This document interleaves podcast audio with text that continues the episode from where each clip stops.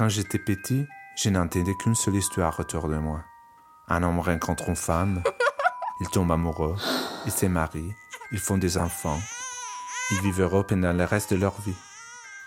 Je ne savais pas que la vraie vie était pleine d'histoires différentes dans lesquelles l'amour se manifeste dans des formes magiques et imprévisibles. Bienvenue dans la série audio Ma, vie de licorne. Ma vie. Je m'appelle Lorenzo Ricciarelli et dans chaque épisode, je vous présenterai une licorne différente. Chaque licorne m'a raconté sa vie et comment Niel a réussi magiquement à créer son parcours en dehors du prévisible. Cet épisode s'intitule Ma vie de lutte romantique. Des luttes romantiques. Et c'est l'histoire des Tonks racontée par lui-même.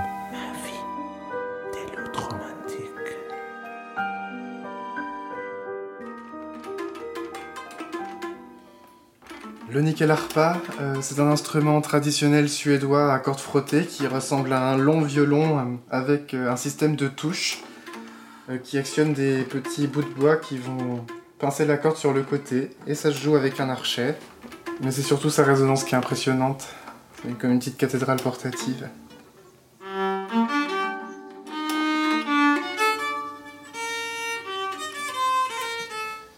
Je m'appelle Etonk, j'ai 25 ans, je suis né en 1994 à Troyes dans l'Aube.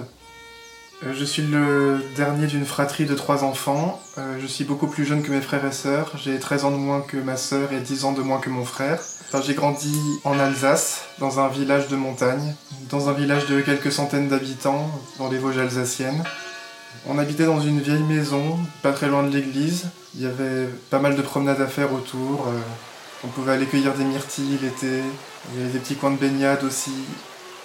J'ai grandi dans une famille plutôt classe moyenne, assez aisée, de gauche, euh, parents antiracistes. euh, Mais j'ai quand même grandi dans un monde de blancs, dans un village de blancs. euh.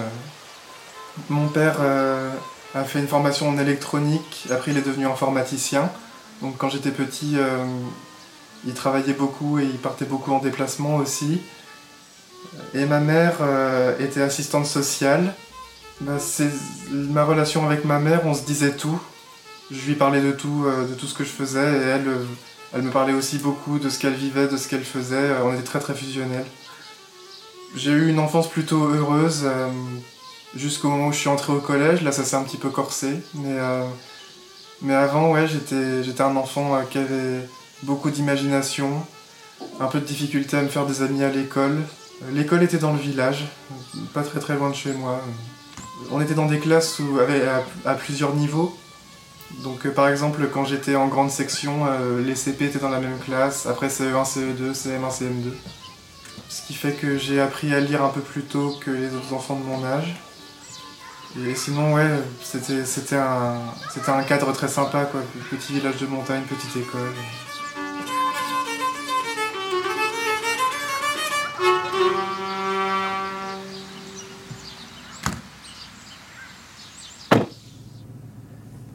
J'ai grandi dans une famille naturiste, donc euh, depuis que j'étais bébé, euh, pendant quasiment toutes mes vacances, on était dans des terrains naturistes, euh, on était en caravane ou en tente, souvent des terrains où il y avait des piscines, on se baignait nu, on se promenait nu, on avait l'habitude. J'aimais bien, je, me sentais même un petit peu privilégié par rapport aux gens qui, qui envisageaient pas de se baigner sans maillot de bain, pour qui la vie était plus compliquée du fait qu'ils voulaient pas être vus nus. Et je pense aussi que le naturisme m'a aidé à, comprendre assez tôt que la nudité n'était pas forcément sexuelle, et ça, ça m'a- aidé. Quand j'avais 6 ou 7 ans, euh, quand on me demandait ce que je voulais faire plus tard, je disais que je voulais être berger et jouer du violon à mes moutons. Et c'est pour ça que j'ai commencé le violon. Et je sais pas exactement pourquoi euh, je me suis senti attiré par cet instrument, et je sais même pas comment j'ai eu cette idée euh, de combiner les deux, mais c'est la raison pour laquelle j'ai commencé le violon. Toutes les semaines, j'avais des cours de violon avec un professeur et aussi des cours de solfège collectif. C'était mes activités en dehors de l'école, ça prenait pas mal de temps. Et ça faisait aussi des petits allers-retours dans les villages voisins. Un peu avant mes 11 ans, euh, j'ai changé d'école, je suis rentré au collège euh, du village voisin. C'était très intimidant pour moi au début, parce que tout d'un coup euh, j'étais dans les plus petits, les, les élèves les plus âgés avaient 14, 15, voire 16 ans. J'avais pas encore 11 ans. Et très vite, euh, je quittais un peu mon cocon euh, de la petite école primaire tranquille et là euh, les adultes nous mettaient beaucoup la pression, tout le personnel du collège nous mettait la pression, fallait qu'on ait de la discipline, fallait qu'on travaille. Ben, c'était un, un collège, je pense un, collège assez normal, hein. c'était même pas un collège où il y avait spécialement des difficultés, mais juste tout le monde se mettait la pression, il y avait une espèce d'énervement dans l'air. Il y avait aussi beaucoup de pression entre nous, entre les enfants beaucoup d'humiliation, de, moquerie, de rejet. J'avais des grands moments de solitude en classe quand les profs commençaient à nous dire plus tard quand vous travaillerez, quand vous aurez un patron, il acceptera pas que vous vous comportiez comme ça. Je me disais que j'allais travailler et avoir un patron parce que c'était ce que tout le monde me disait, mais au final j'y ai jamais vraiment cru. J'en ai jamais eu envie et c'est ça m'a jamais parlé. Pendant mes années collège, mon corps s'est mis à changer. Euh, mais c'était assez. Euh, ça m'a pas trop préoccupé. Je continuais à, aller en vacances naturistes et euh, j'ai commencé à devenir un petit peu pudique quand j'ai commencé à avoir des poils, le sexe qui, changeait et tout ça. Euh, j'ai retrouvé quelque chose que j'avais écrit pendant ma dernière année de collège où je, disais que je savais pas si j'étais homo, bi ou hétéro. J'étais assez ouvert sur la question. Et à côté de ça, à côté de ça, je fantasmais sur des corps de garçons que je voyais dans les vestiaires. Mais ouais, les filles, c'était beaucoup plus sentimental, et puis de toute façon, euh, il s'est jamais vraiment rien passé. Il s'est jamais rien passé avec une fille. Là encore, au collège, le futur était assez flou. Ma mère avait très envie que je travaille dans l'agriculture, enfin encore plus les années d'après, mais déjà à cette époque-là, elle me poussait pas mal dans cette voie-là. Donc euh, je pense que aussi pour lui plaire, un peu par défaut, euh, je disais que je voulais être agriculteur il euh, y avait un problème euh, chez ma mère qui s'est accentué au fur et à mesure des années, où euh, on n'a jamais trop su ce que c'était, mais, mais quelque chose qui, l'empêche d'avoir des relations avec des gens en gros. Enfin, elle est assez insupportable à vivre à force. Elle est aussi devenue alcoolique et ça, ça a commencé quand, quand j'étais quand j'étais encore assez petit ou quand j'étais au collège, on sait, on sait pas exactement.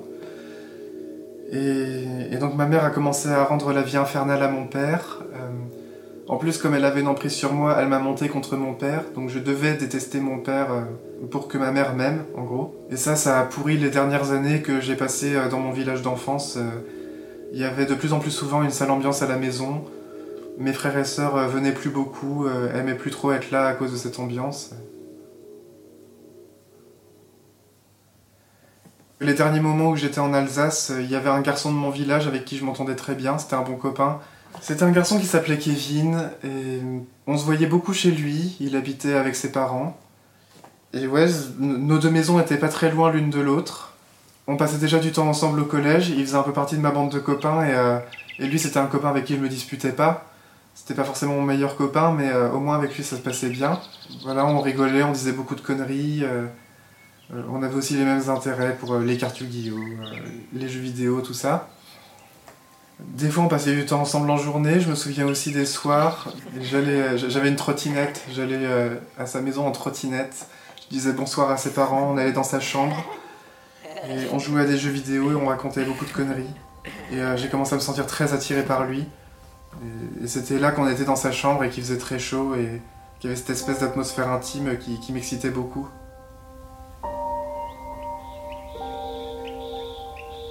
Et le dernier été que j'ai passé en Alsace, je le voyais presque tous les jours. Il venait chez moi ou je venais chez lui. Euh, je voyais plus grand monde d'autres. J'ai pas souvenir d'avoir passé du temps avec d'autres copains que lui pendant cet été-là. C'est aussi un été où je suis pas parti en vacances. J'ai pas fait de naturisme. Et puis c'était l'été où euh, ça allait vraiment plus entre mes parents et où euh, ma mère préparait le déménagement. Et mon père aussi parce qu'il nous aidait. Et ouais, ma relation avec Kevin, c'était aussi une façon de m'échapper euh, du quotidien vraiment étouffant avec mes parents. Et donc là, on était restés 11 ans dans la même maison, mais euh, ça allait plus entre ma mère et mon père. On voulait déménager euh, dans la ville de Mirecourt, dans les Vosges, qui est connue pour être la ville de la lutherie. Donc du point de vue de la musique, c'était intéressant. Et c'est aussi une ville où il y avait un lycée agricole, où je pouvais faire les études dont je pensais avoir envie à l'époque. Donc j'étais plutôt content à l'époque, je pensais que, ce départ euh, allait améliorer l'ambiance de la famille, euh, et c'est pas ce qui s'est passé. ça a été assez triste quand même. Euh, je me souviens que mon père était très triste le jour où on est parti. Et aussi, on habitait avec ma grand-mère, ma grand-mère maternelle. Donc on était quatre dans la maison, mais ma grand-mère vivait un peu à part, donc on la voyait pas beaucoup. Et ce jour-là, à la toute fin du mois d'août, ma mère et moi, on est partis, on a laissé mon père et ma grand-mère tout seuls. ma grand-mère est partie la semaine qui a suivi et mon père s'est retrouvé tout seul dans la grande maison. On avait vécu à 5, voire à 6. Euh, et je laissais aussi derrière moi Kevin, euh, à qui j'avais fait un petit câlin euh, avant de partir, je me souviens. On s'était pris dans les bras en tant qu'amis. c'était un câlin amical, mais il était triste de me voir partir, Kevin.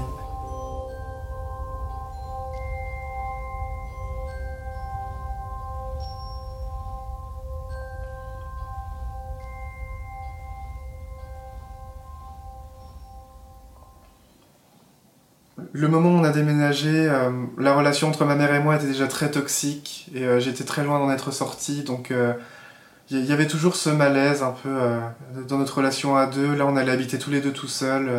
Et, donc c'était beaucoup de mensonges à moi-même, beaucoup de déni. le fait qu'elle m'avait monté contre mon père et que j'en avais pas envie, mais que là j'étais vraiment convaincu que je détestais mon père. Enfin tout ça. Tout ça qui était entremêlé et, et notre déménagement a commencé avec tout ça. On est arrivé au, centre-ville de Mirecourt, qui est une assez petite ville, euh, encore un petit peu médiévale, de 6000 habitants. Donc on s'est installé dans ce, grand appartement et, peu de temps après, ma mère a commencé à travailler et moi je suis rentré au lycée. Donc euh, notre vie à Mirecourt a très vite commencé. Je suis aussi très vite rentré à l'école de musique. Le lycée agricole de Mirecourt, euh, c'était un établissement avec quelques centaines d'élèves donc assez petit, avec une ambiance assez familiale, quelque chose de, chaleureux et puis, euh, et puis aussi d'agricole. Quoi. Il y avait aussi euh, ce côté le monde paysan, euh, beaucoup d'élèves qui venaient de familles d'agriculteurs, de profs qui étaient aussi un peu agriculteurs ou familiers avec ce monde-là. On s'entendait bien avec nos profs. les problèmes que j'ai vus au collège étaient toujours là mais atténués. Donc il y avait toujours de l'exclusion sociale mais moins. Je m'entendais au fur et à mesure, j'arrivais de mieux en mieux à m'entendre avec les gens de ma classe. J'avais pas vraiment d'amis, mais au moins ça se passait bien. Il y avait, plus ce fort rejet que j'avais connu au collège. Dans les moments où j'ai déménagé, euh, je, commençais déjà vaguement à me rendre compte que j'étais très attiré par Kevin, euh, que mes fantasmes sexuels, euh, je me forçais à mettre des femmes dedans, mais qu'en fait je fantasmais que sur des hommes, en gros. Un jour, pendant le premier hiver euh, qu'on passait dans les Vosges, ma mère et moi, on est retournés euh, dans mon village d'enfance pour rechercher des affaires. Et ce jour-là, j'en ai profité pour aller voir Kevin. Et donc on a recommencé, on était content de se revoir, on a recommencé euh, nos délires, les jeux vidéo, nos histoires de merde et tout ça. Et puis, et puis on a joué, et dans le cadre du jeu, j'ai fait en sorte qu'on se retrouve tous les deux allongés sur le lit l'un à côté de l'autre et qu'on commence un petit peu à se toucher. Et, donc ouais, on s'est un petit peu touché, euh, j'arrivais pas à y croire. Et, euh, c'est parti en, masturbation mutuelle. C'était aussi un moment assez gênant, mais en même temps un peu magique. Euh, c'était la première fois que, que j'avais une relation sexuelle avec quelqu'un. Et après ça, on était tous les deux terriblement gênés. je me souviens que je lui ai fait un bisou sur la joue et que je suis parti. Quand je suis rentré de chez Kevin, euh, je suis retourné à la maison. Après, avec ma mère, on est reparti dans les Vosges. Et sur le trajet du retour, je lui ai dit que j'étais homosexuel. Elle l'a très très mal pris. Euh, c'est assez compliqué euh, d'expliquer pourquoi, mais c'est en lien avec ce truc qui va pas chez ma mère, que personne ne sait vraiment ce que c'est. Je pensais pas que ma mère serait homophobe parce que parce qu'elle avait des copains homo. Elle a eu des très bons copains homo avec qui elle avait des très bonnes relations. Mais je pense qu'elle avait un petit fond homophobe, euh, que, c'est assez, assez brouillon dans sa tête, ces histoires que quand un garçon est homosexuel, c'est à cause de sa mère, euh, qu'elle avait peur que ça lui retombe dessus. Euh. Et. J'ai caché mon homosexualité quand j'étais au lycée. Il y avait aussi ce côté lycée agricole, pas mal de, mecs assez bourrins, assez fachos, assez homophobes. Je voulais pas prendre de risques. J'ai fini par le dire à quelques personnes bien choisi, de, dont une bonne copine qui était un petit peu fille à PD, euh, avec qui on s'entendait bien. Euh, j'avais très envie d'avoir un copain, c'est là que ça a commencé. Euh, j'avais très envie de, vivre la romance de lycéen, mais ça n'a pas pu se faire.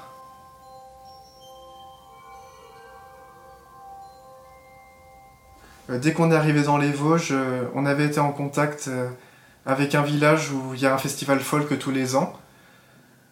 Donc j'ai été à ce festival et j'ai découvert euh, j'ai découvert le groupe folk où j'ai joué par la suite dans plusieurs, pendant plusieurs années. Et par le biais de ce groupe, j'ai découvert le nickel harpa. C'est un instrument pas très connu en France. en Suède, c'est un petit peu connu. Mais en France, on ne connaît pas trop. Il y a peut-être quelques centaines de personnes qui en jouent en France. C'est un instrument que je trouve très beau, mais c'est surtout sa résonance qui est impressionnante. C'est comme une petite cathédrale portative.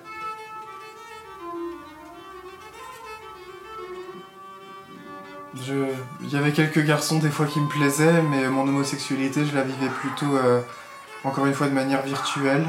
Euh, c'est les années où j'ai commencé à aller sur des sites porno et j'ai développé euh, une addiction à la pornographie qui a duré encore pas mal d'années après ça.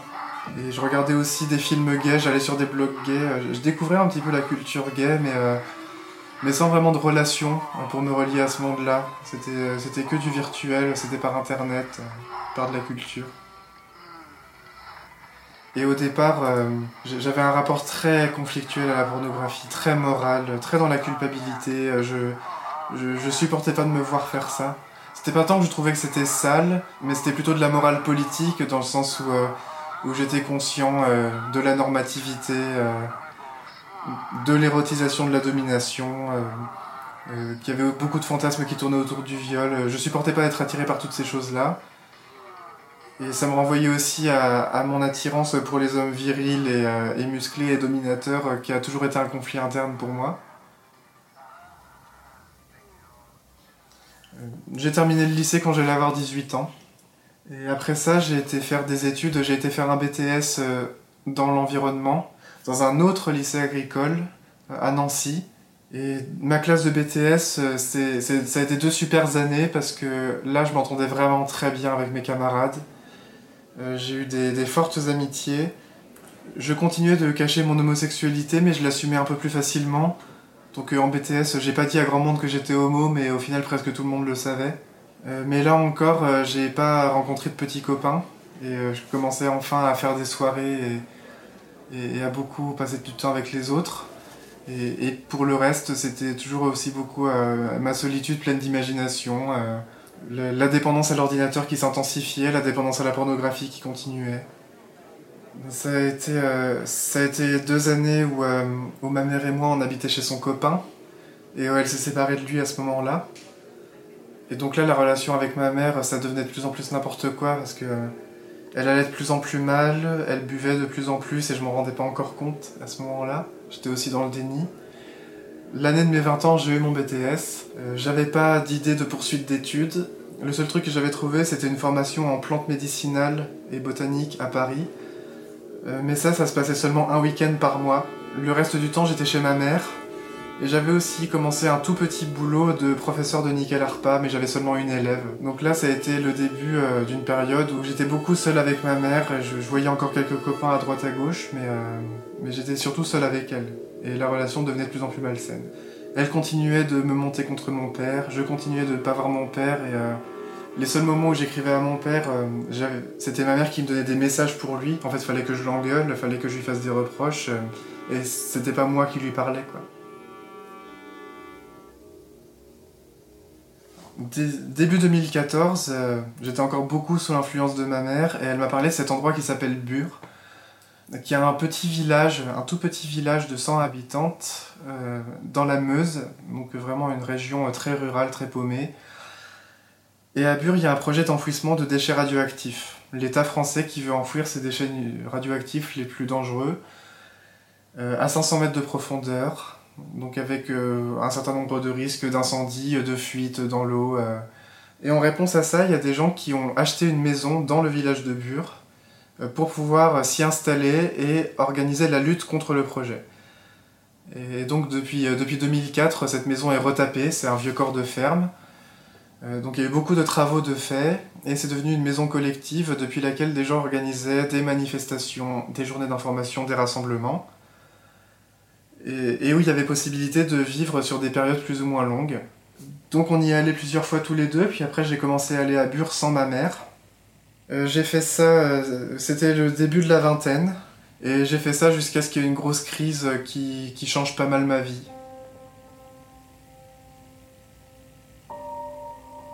C'est arrivé à la fin de l'année 2015 et la relation avec ma mère empirait. Elle sentait que j'avais besoin de partir. Moi j'étais tellement dans le déni que j'arrivais pas à le sentir, mais elle, elle le sentait.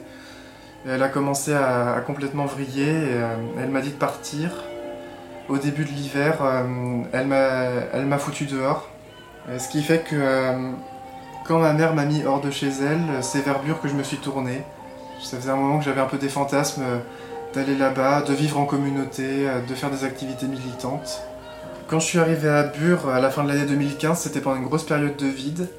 Au départ parce que les gens étaient partis pour les fêtes de fin d'année et puis après euh, les rassemblements là-bas étaient ponctuels à l'époque donc euh, à ce moment-là il n'y avait pas une grosse dynamique. Et donc pendant tout le début de l'année 2016 on s'est retrouvé à quelques-uns, quelques-unes euh, à accepter qu'on pouvait pas faire grand-chose contre le projet d'enfouissement et, à vivre notre petit quotidien en petit collectif et à tisser nos relations.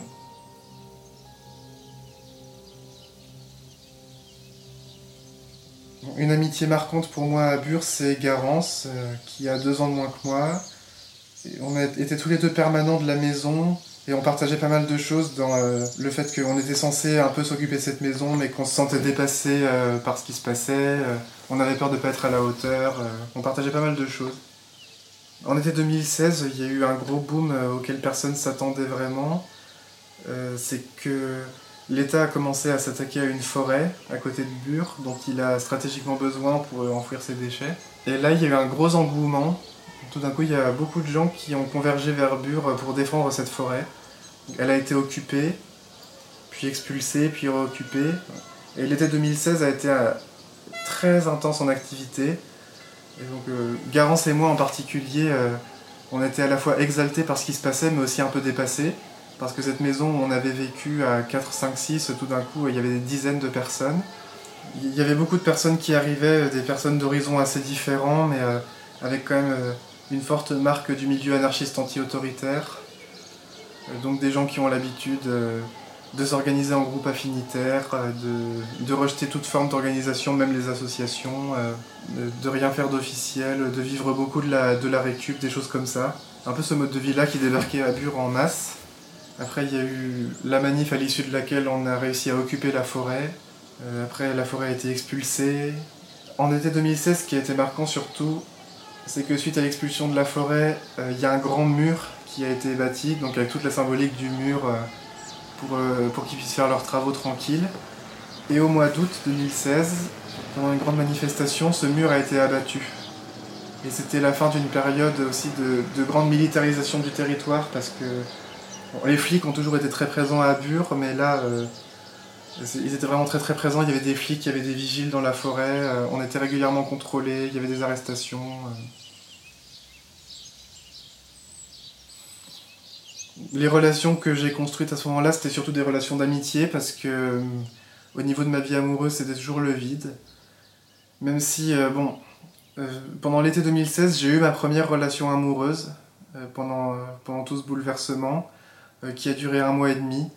J'avais envie d'avoir enfin une relation amoureuse, de voir ce que c'était, et il n'y avait que avec cette personne que c'était possible.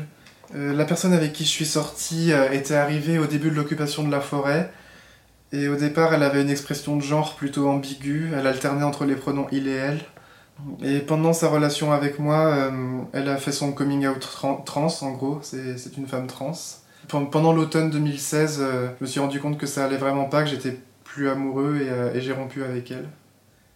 Et, là, euh, la question de ma vie affective se posait pas mal parce que euh, parce qu'avec toutes ces choses intenses qu'on vivait, les manifs et tout, j'avais quand même bien envie de pouvoir me reposer dans les bras de quelqu'un et c'était pas possible. Autour de moi, c'était très hétéronormé. Je me sentais un petit peu comme dans une cour d'école où où il y a les gens cool dont je fais pas partie, il y a les gens à qui les rapports de séduction sont réservés et moi je suis pas dans cette cour là. J'avais quand même réussi à avoir une relation, mais bon, c'était. Il y avait un peu un côté par défaut, c'était la seule personne avec qui c'était possible. La dynamique queer était quasi inexistante à ce moment-là, donc. Euh, ben, ça devenait le milieu anarchiste anti-autoritaire, donc euh, on voyait arriver. Euh, on voyait arriver les brochures, la brochure contre l'amour, ou d'autres choses comme ça, qui parlait de créer des relations différemment, euh, avec l'idée d'avoir des relations moins oppressives. Mais de fait, les attirances la majorité des attirances autour de moi étaient entre personnes cisgenres et hétérosexuelles. L'hétéronorme était super présente, euh, les relations étaient hétéros. Euh, il n'y avait pas beaucoup, avait pas beaucoup de possibilités d'exprimer autre chose ou de se retrouver autrement qu'autour de l'hétérosexualité. À la fin de l'été 2016, euh, se posait la question pour beaucoup de gens de s'installer autour de Bure pour pouvoir continuer la lutte, les activités collectives et tout ça. Et moi j'en avais très envie et je commençais un peu à péter des câbles, à rester dans la maison collective, ça devenait dur. Et en même temps, euh, j'ai commencé à tisser des liens très spéciaux avec quatre personnes. Et, euh, et on a formé un groupe de cinq on partageait beaucoup de choses, euh, un certain recul par rapport aux dynamiques collectives qu'il y avait autour de nous, euh, une certaine envie, euh, un peu de folie entre guillemets, de recherche artistique.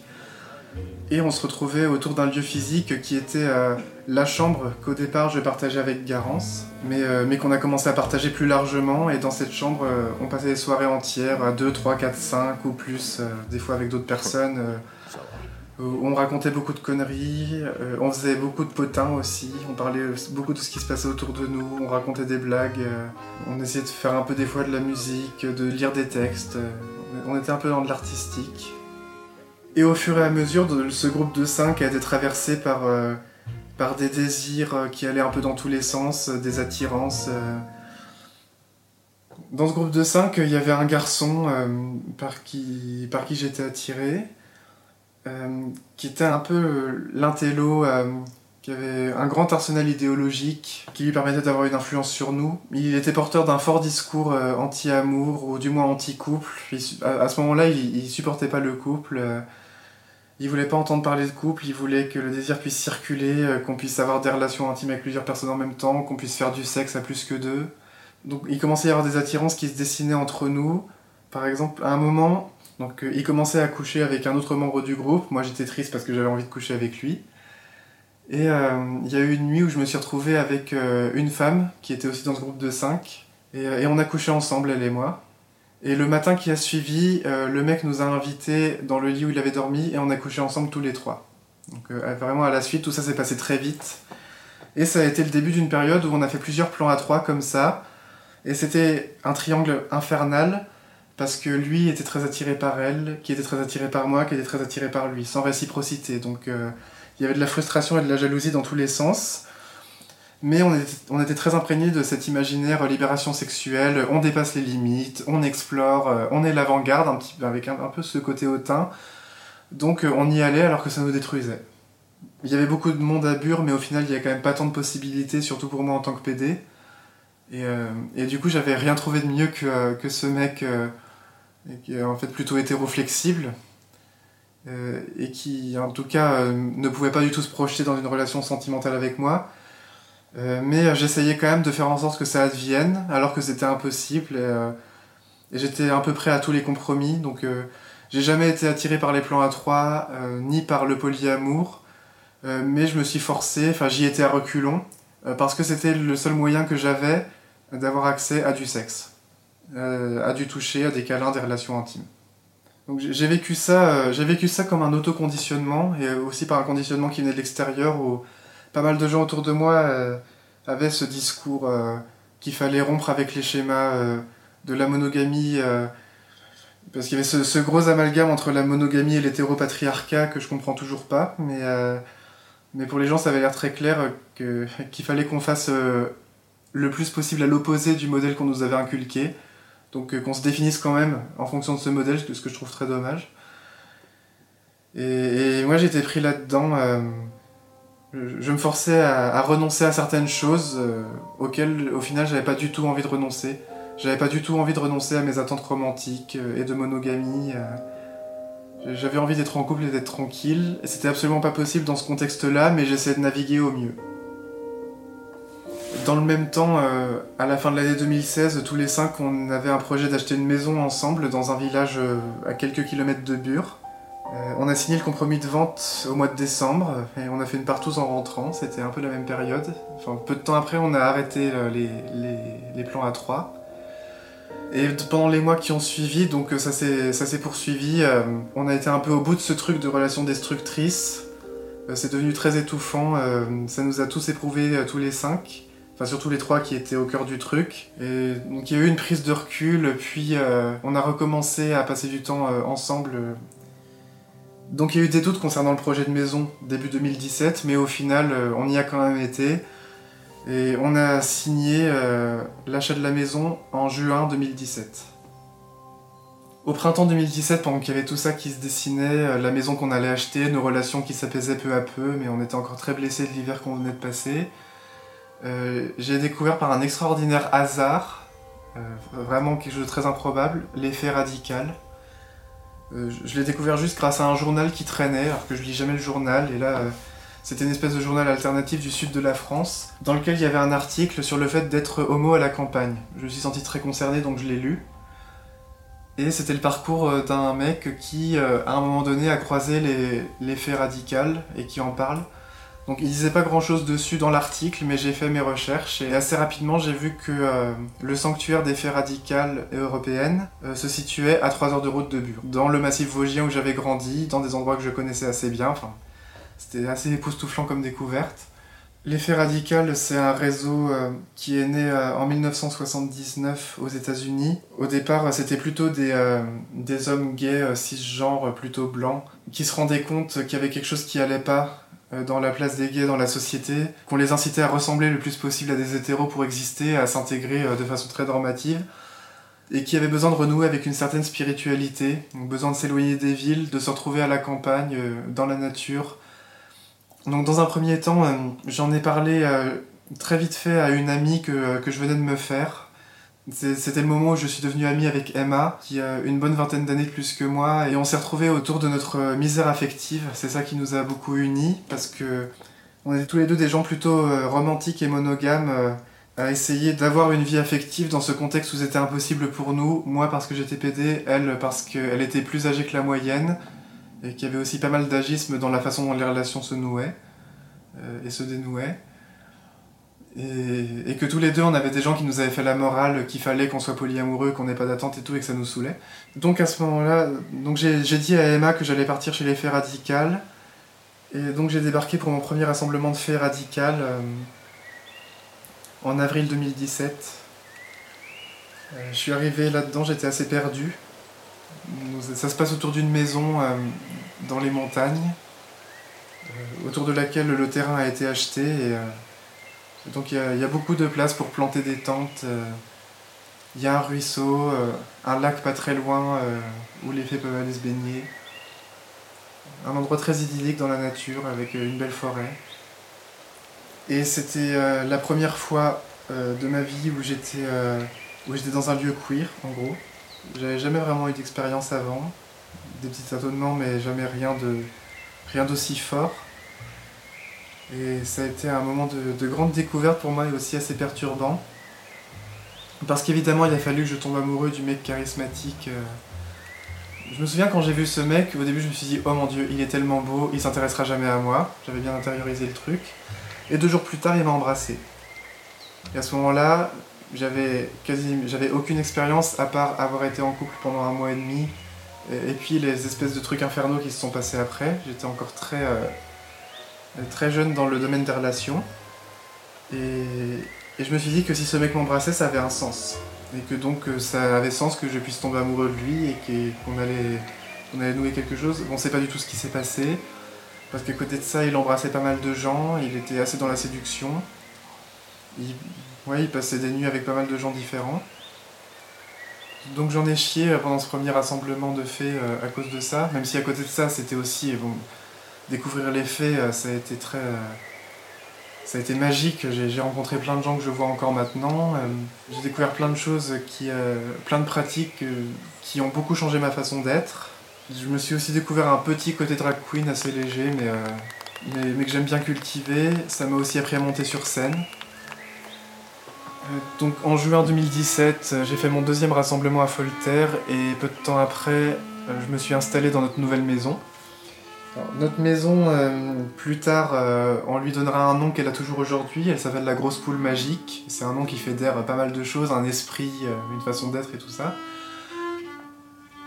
C'est une maison qui est pas vraiment collective, c'est une maison qui est pour le groupe de personnes qu'on est et les personnes qu'on a envie d'inviter. on n'aime pas tout ce qui est trop adulte, trop sérieux et qu'on peut retrouver chez les anarchistes parfois, donc on tient tout ça à l'écart de notre maison les trois euh, qui faisaient les plans à trois infernaux, euh, bah, les relations ont beaucoup changé. Parce qu'avec euh, la femme qui avait dans ce groupe, bah, on est devenus très amis. Et avec le garçon, bah, j'avais gardé beaucoup de ressentiments et beaucoup de blessures de ce qui s'était passé en début d'année, mais au fil du temps, le fait d'habiter avec lui, j'ai réussi à mettre tout ça derrière moi et, à apprendre à l'apprécier. et, ça a conforté une idée qui était venue à la fin de l'année 2018 euh, de mon amie Emma, qui m'avait dit Tu devrais faire une conférence gesticulée sur les relations affectives, euh, et sur la misère affective en particulier. Et l'idée s'est transformée, on s'est dit que cette conférence, on allait la faire à deux. une conférence gesticulée, c'est un format de spectacle assez libre. Donc euh, pendant l'année 2019, avec Emma, on a écrit la conférence gesticulée Nucléaire Solitude, qui part d'un lien entre le nucléaire et la lutte de Bure et les relations affectives les normes affectives et les contre-normes aussi, euh, la façon dont le polyamour et le refus du romantisme euh, deviennent des nouvelles pressions qu'on se met dans les milieux militants et des nouvelles normes à suivre, alors que l'idée de départ de ces choses c'est qu'elles soient libératrices. En octobre 2019, ça a aussi été la date de la première de la conférence gesticulée Nucléaire Solitude qui s'est tenue à la Grosse Poule Magique, euh, dans la maison où j'habite. Et suite à ça, euh, cette conférence, on l'a jouée à plusieurs endroits euh, dans toute la France, donc euh, entre octobre 2019 et mars 2020. On a, joué la conférence dix fois. Et donc j'ai décidé de venir à Paris, de me lancer dans le stand-up, et ça a été possible grâce à mon frère, qui depuis mai 2019 loue un appartement à Paris, et qui a été d'accord pour m'héberger. Donc ça m'a permis de venir à Paris sans avoir ce gros souci du logement, en étant plutôt précaire. Je ressentais aussi un choc culturel quand même d'arriver à Paris euh, après avoir passé plusieurs années dans la campagne et dans des milieux alternatifs. Mais après tout a été bouleversé euh, parce qu'il y a eu le confinement et euh, depuis cette date il n'y a plus de, il n'y a plus rien en stand-up à Paris donc tout est tout est mis en suspens à ce niveau-là. Et l'été 2019, dix ans après être parti du village, j'y suis retourné un jour et j'ai été voir Kevin, euh, qui habite toujours chez ses parents euh, et on a beaucoup parlé, absolument pas de notre histoire sexuelle, mais euh, on a beaucoup, on, a beaucoup brassé des souvenirs, donc c'était sympa.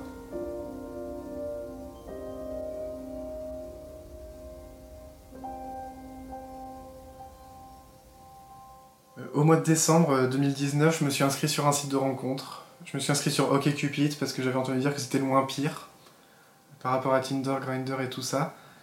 Grâce à OkCupid, j'ai rencontré euh, quelques copains, notamment un bon copain. On est clairement amis et, euh, on continue de communiquer. Des relations euh, qui sont parties dans différentes directions, qui se sont interrompues brusquement, qui ont été décevantes ou pas. Mais, mais en ce moment, il y a quelqu'un à qui j'écris tous les jours et qui m'écrit tous les jours et, je vais voir vers où ça nous mène. Mais, mais c'est assez inspirant. Je suis assez content. Je pense que pour quelqu'un comme moi, euh, j'en ai besoin parce que j'ai toujours besoin d'avoir un horizon affectif. J'ai toujours besoin d'avoir l'impression euh, que l'amour est, euh, est, au coin de, la rue, quelque part. Donc, même si au présent, j'ai pas de relation amoureuse, grâce au site de rencontre, j'ai au moins cette impression que quelque chose peut être possible. Ma relation amoureuse idéale, c'est une relation qui est un peu un mélange de fusion et d'indépendance, dans le sens où euh, j'adhère en partie au modèle normatif, dans le sens où je veux une relation monogame, mais en même temps, j'ai pas envie de vie commune, j'ai pas envie de fonder une famille, j'ai pas envie d'avoir des enfants. récemment, je me suis dit que j'ai jamais cessé de chercher mon petit copain de lycée, quelque part. J'ai toujours envie d'avoir euh, une relation amoureuse de lycée qui peut être très profonde, mais, euh, mais mais ouais, pas forcément, euh, mais pas attaché à des trucs matériels, quoi.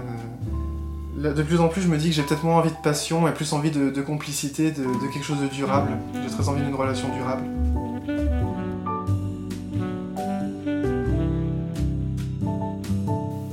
Vous venez d'écouter Ma vie de lutte romantique, un épisode de la série podcast Ma vie de licorne. Un grand merci à Etonk qui nous a généreusement raconté son histoire. Vous pouvez nous retrouver sur toutes les plateformes principales des podcasts et nous suivre sur Facebook, Instagram et YouTube. Je m'appelle Lorenzo Ricciarelli et j'ai produit, réalisé et monté cet épisode. Daniele Segre Amar a mixé cet épisode. Merci de nous avoir écoutés et à bientôt.